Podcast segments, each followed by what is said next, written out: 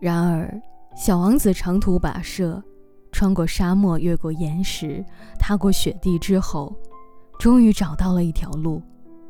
所有的路都通往人住的地方。早上好，他问候道。他正站在一个开满玫瑰花的花园前面。早上好，玫瑰花们说。小王子注视着他们。他们全都看上去很像他的那朵花。小王子十分吃惊地问道：“你们是谁？”玫瑰花们说：“我们是玫瑰花。”他感到很难过。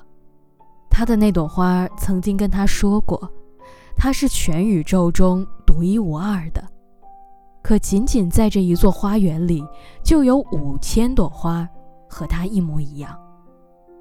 他心里想到，他一定会很不高兴，如果他看到那些的话。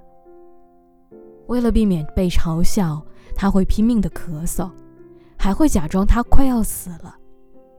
而我，也有必要装着照顾他，让他起死回生。如果我不那样做的话，他为了让我感到羞愧，可能真的让自己死去。接着。他继续反思道：“我原本以为我很富有，拥有一朵全世界独一无二的花。可是我有的只是一朵普普通通的玫瑰花，一朵普通的玫瑰花和三座到我膝盖那么高的火山，其中的一座还可能永远熄灭了。那一切不会让我成为一个伟大的王子了。”想到这儿，他扑倒在草地上，痛哭起来。